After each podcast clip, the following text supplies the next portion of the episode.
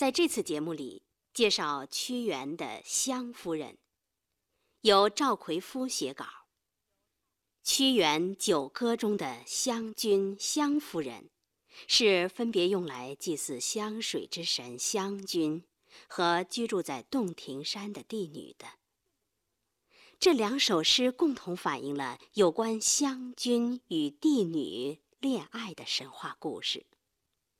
当时的民俗中称帝女为湘夫人，但在这两首诗中，湘夫人还只是一位未婚的女神。湘夫人这一篇演唱的时候，有南巫以湘君的口气表示对湘夫人的爱慕，所以诗中称对方是佳人或者佳。又因为湘夫人相传为天帝之女，所以又称为帝子、公子。先秦时代，公子这个称呼可用于男，也可用于女，弟子也是一样。从诗中可以看出，湘君是很爱湘夫人的，但是缺乏追求的勇气。阮有芷兮，李有兰。思公子兮未敢言。这两句诗就清楚地表明了这一点。联系《湘君篇》来看，开始的时候，湘夫人同他约定了相会的时间，但是由于湘君未能及时地赶到约会地点。造成了他们整整一天在洞庭湖畔，在滦水、湘水与长江汇合的众水交汇之地的互相寻找和盼望。有《湘君篇》写湘夫人西米节兮北渚，晚上在北面的小岛上休息。可知《湘夫人篇》反映的情节是在当天下午。其实，湘君已经鼓起勇气，由徘徊空想转为急切的追求了。好，下面我们逐段谈谈《湘夫人》这首诗的情节和内容，看诗人是怎么样表现湘君对湘夫人纯真的爱，怎么样揭示抒情主人公湘君的内心世界的。这首诗可以分四段，先来看第一段。第一段从开头到“关流水兮潺湲”，诗的开头说：“弟子降兮北渚，木渺渺兮愁余。”这里不说到，而说降，因为湘夫人是帝女，是洞庭山之神，所以用了“降”字。渚是水中小舟。北渚是靠近长江北岸的小舟，渺渺是远望的样子，愁余的愁是使动用法，余即我，这里是湘君自称。这两句是说，湘夫人已经到了北渚，但远远望去并未见到，因而使我陷入忧愁之中。袅袅兮秋风，洞庭波兮木叶下。微微的秋风吹起来，广阔的洞庭湖上泛起粼粼水波，近处树叶纷纷落下。洞庭波的波是名词，用为动词。这两句传颂千古的写景名句。好就好在用秋风、水波、树叶这些最能表现季节特征的事物，在很广阔的范围之内描绘出了一幅南国秋景，同时又在一定程度上烘托了人物内心的不平静。湘君为什么内心不平静呢？本来与佳期兮夕张，与家人约好在晚上欢会。但自己开始时未能鼓起勇气按时赴约，结果时至下午尚未见到湘夫人。鸟和翠兮频中，曾和为兮木上？他抱怨自己当时只在江边驰马徘徊，而未能去大胆追求。就像鸟要寻食，却落在水草上；曾是捕鱼的网，却挂在树梢上，完全是南辕北辙的做法。这时候，湘军是希望、失望、懊恼，种种思绪交成一团。湘军在长满白帆的高地上瞠目远望，久久的不见湘夫人，而只见一片秋水不断流去。欢呼兮远望，观流水兮潺湲。欢呼。是模糊不清、若有若无的样子，潺湲是流水的样子。诗人通过写流水，表现人物翘首伫立、久久入神之态。借写景以写人，借写景以抒情，情景交融，真切感人。屈原这种刻画人物情态与心理的手法，为后代开了无限法门。李白的名句“孤帆远影碧空尽，唯见长江天际流”，可以说正是由湘夫人篇的这两句画出来的。总之，这首诗的第一段，点明了故事发生的节令时间和地点环境。通过湘君的自白，揭示出他与湘夫人相约而不见的主观上的原因。从而初步表现了湘君蕴疾、好幻想、多自责的性格特征。诗的第二段共四句，写湘君回顾和自责的心情。迷何时兮庭中，交何为兮水驿。朝驰于马兮江高，夕济兮西市。前两句同第一段的“鸟和翠溪频中，曾和为溪木上”一样，是湘君自责之词。意思是说，麋鹿应该到原野上寻食，为什么跑到庭院中来了？蛟龙应该到江海中去戏游，为什么跑到水边来了？诗中这一意思的反复出现。表现了湘军悔恨无极的心情。朝驰于马兮江高一句，是湘军对着之前情况的回顾。江高，即江边。湘军前半天是在江边驰马徘徊的。正所谓迷石兮庭中，交为兮水驿。下面西济兮西市。说的是眼下的行动，主动追求的过程。西市指洞庭湖的西岸。黄昏时候，湘军渡湖，到了洞庭湖的西岸。第三段是从“闻佳人兮朝鱼”至“灵芝来兮如云”。湘军沿洞庭湖的西岸乘船向北的时候。知道了湘夫人在寻找他、召唤他，便兴奋到了极点。闻佳人兮赵鱼，将腾驾兮携士。腾驾就是使车驾奔驰，携士就是一起去，指与湘夫人一起前往欢会之所。这两句充分表现了湘君对湘夫人的真诚的爱。表现了他内心所潜藏的无比的热忱，这种热忱虽未充分流露出来，却在他的内心剧烈的冲动着。特别是在受到对方的爱的鼓舞之后，他本来是不敢大胆向湘夫人表白内心的，但当他知道湘夫人在寻找他，便产生了一连串的幻想。他首先想到。注视兮水中，弃之兮何盖？要在水中筑起屋室来，并且盖上洁净碧绿的荷叶作为屋顶。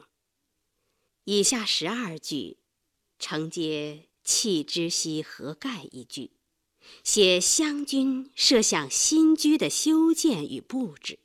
孙碧溪紫檀，波芳娇兮迎堂，用香草溪孙来装饰墙壁，用紫贝砌成中庭。整个堂屋中都洒满芳香的花椒。桂洞兮兰寮，辛夷梅兮药房。用桂木做屋梁，用木兰做船子，用辛夷做门楣，用白纸装饰卧室。网壁立兮为围，匹绘蔓兮几张。把碧丽的柔软的枝条叶蔓交织起来作为帷帐，撕开蕙草作为帷帐的顶子而张挂起来。白玉溪为阵，疏石兰兮为芳。用洁白的玉石压住席子，再散上石兰，造成芳香之气。止气兮荷盖，疗之兮杜衡。白纸覆盖在荷叶的屋顶上，再用马蹄香把它们缠绕固定起来。荷白草兮石亭，见芳馨兮午门。收集各种花草，把庭院的空处种满，再用香木修建起馥郁芬芳的廊屋和大门。湘军对于他们未来的新屋，从屋内到屋外。需要修建和设置什么，都有一番设想，连用白玉压席的四角这些细小的地方都想到了，设想的如此之细，如此之美，体现了他对湘夫人的深沉的爱，表现了他对未来幸福生活的憧憬。另一方面，他设计屋舍环境全用香木、香花、香草。以及白玉、紫贝之类，造成了一个芳香洁净、五彩缤纷的境界。这又是湘君自己美好、纯洁、高尚的内心世界的写照。九夷宾兮并迎，灵之来兮如云。九夷指九夷山之众神，也就是灵之来兮如云的灵。并迎。指一同迎接湘夫人。九嶷山的众神将纷纷到来，遮天盖地，一同参加这个作为湘君和湘夫人幸福美满生活开始的盛典。下面谈最后一段。前一段主要写的是幻想，这一段写的是现实。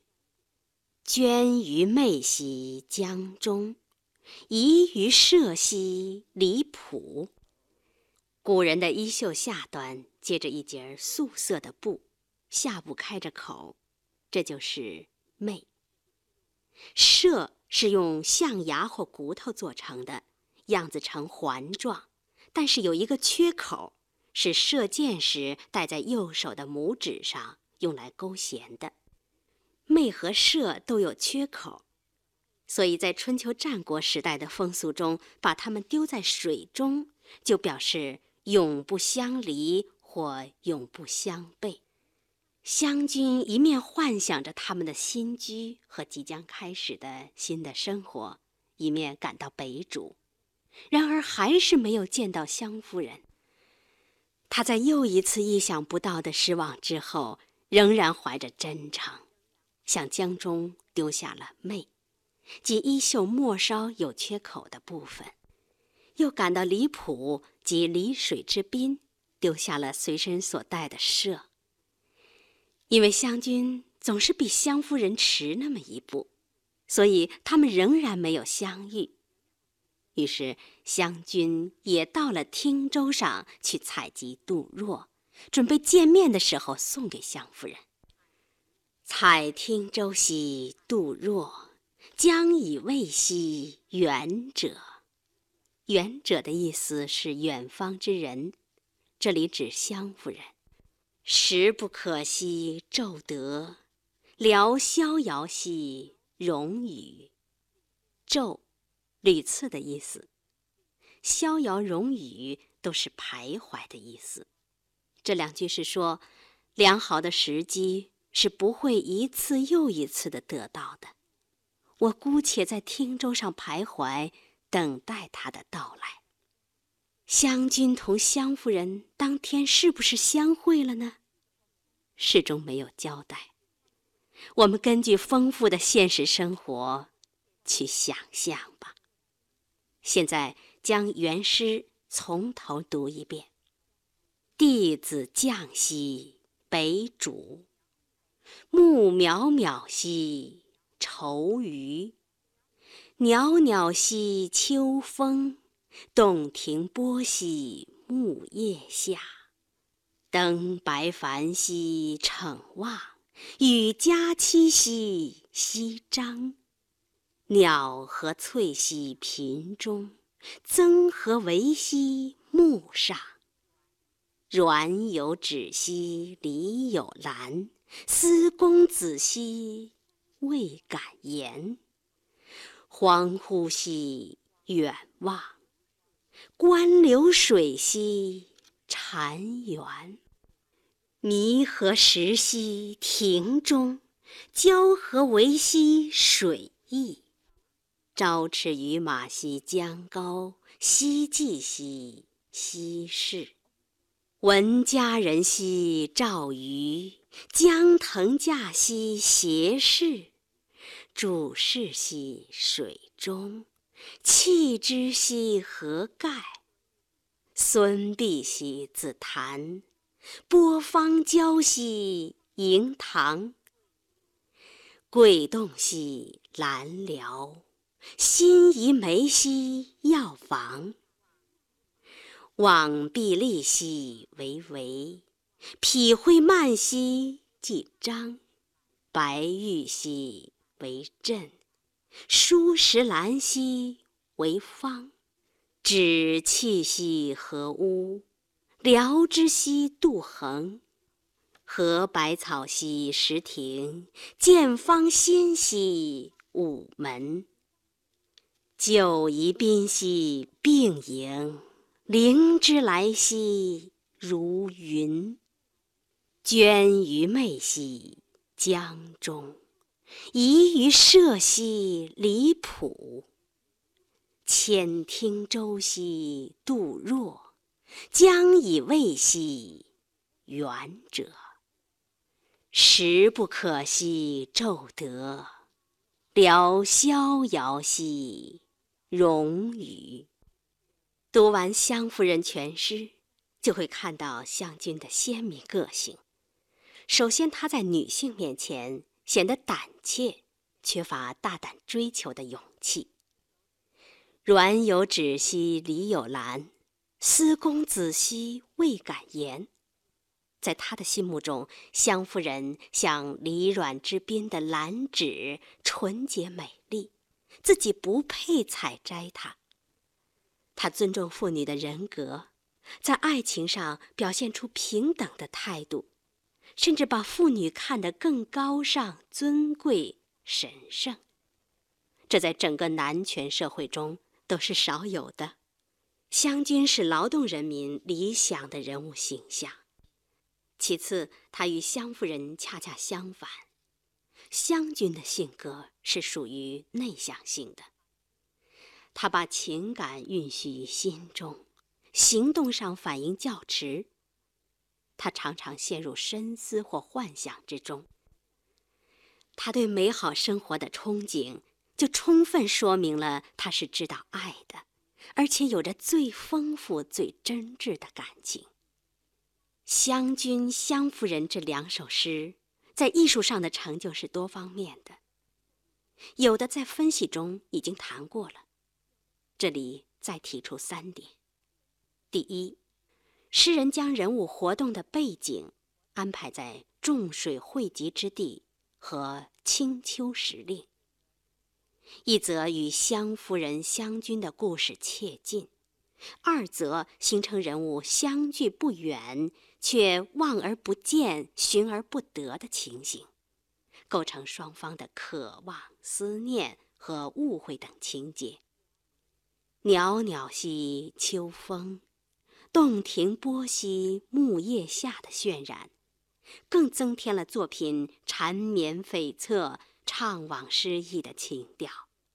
这些都有利于调动读者的注意力，使读者共鸣的情感也随着诗中人物感情的发展而逐步推进加深，以至于完全沉浸在其中。第二，诗中的人物以秋天绚烂的花草装饰行舟、屋舍，作为旌旗帷帐之类，似乎与实际生活不符。然而，诗人正是用这种香洁而富于色彩的东西，代替现实生活的器具用品，使人们忽略具体的生活细节，而去深刻地体会抒情主人公的思想感情。诗同现实生活的这点距离，促使引导读者去体味作品的美，抒情主人公心灵的美，及作品意境的美。至于这些香花香草本身给作品带来的迷人的色彩，以及对抒情主人公人格的烘托象征作用，那就更不用说了。第三，通过人物的幻想来表现人物的内心世界，湘军不仅对他们的新居做了细致的设想，而且还想象了他迎接湘夫人时壮观盛大的场面。这一点给后世诗人以深远的影响。杜甫在安史之乱快结束的时候写的《闻官军收河南河北》一诗中说：“当他在剑外听到官军收复了冀北时，激动的泪水沾湿了衣裳，然后高兴地设想他返回家乡洛阳的事。白日放歌须纵酒。”青春作伴好还乡，即从巴峡穿巫峡，便下襄阳向洛阳。这就是运用了屈原《湘夫人》一诗，通过人物的幻想表现其愿望、情绪和情感的手法。然而，《湘夫人》篇更充满浪漫主义色彩。从这点来说，李白的《梦游天姥吟留别》写梦境的一段，在艺术表现上与之更为相近。你看，李白所写：“霓为衣兮云为马，云之君兮纷纷而来下。虎鼓瑟兮鸾回车，仙之人兮列如麻。”忽魂悸以魄动，恍惊起而长嗟。惟教时之枕席，失向来之烟霞。